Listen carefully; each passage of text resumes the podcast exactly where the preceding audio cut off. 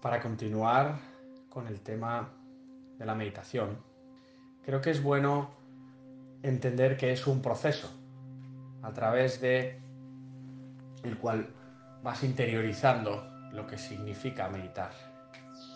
No podemos pretender al principio tener las sensaciones o esperar más bien un fin en el cual se nos den mensajes, respuestas, emociones elevadas, porque sería como pretender poder correr 10 kilómetros sin ni siquiera haber empezado a gatear.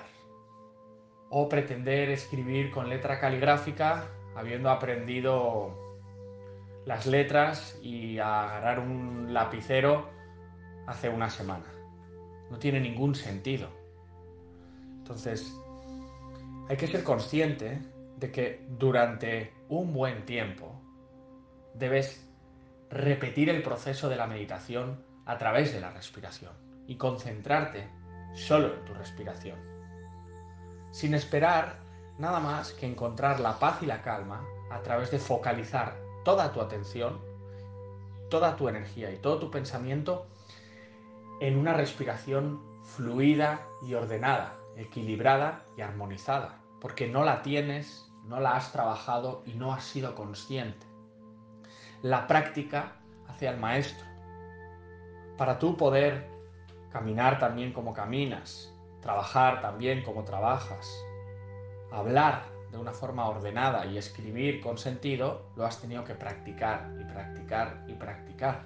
Y es muy fácil ser consciente de lo que estoy diciendo. Si por ejemplo eres diestro, prueba a escribir con la mano izquierda.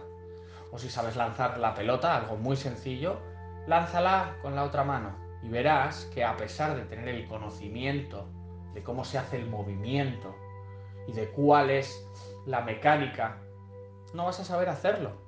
Por lo menos, ni de lejos también como con la otra mano. Y no es más que por la repetición y por la práctica. Entonces, os invito a tener la paciencia de practicar el ejercicio de la respiración simplemente respirando simplemente buscando que ese estado, ese instante y ese momento sea lo único en lo que estáis prestando atención. Sin esperar nada, más allá de respirar una y otra vez, generando esa calma y esa paz que vais a obtener a través de la repetición y de olvidaros de prestar atención a nada más que a ese instante y ese momento.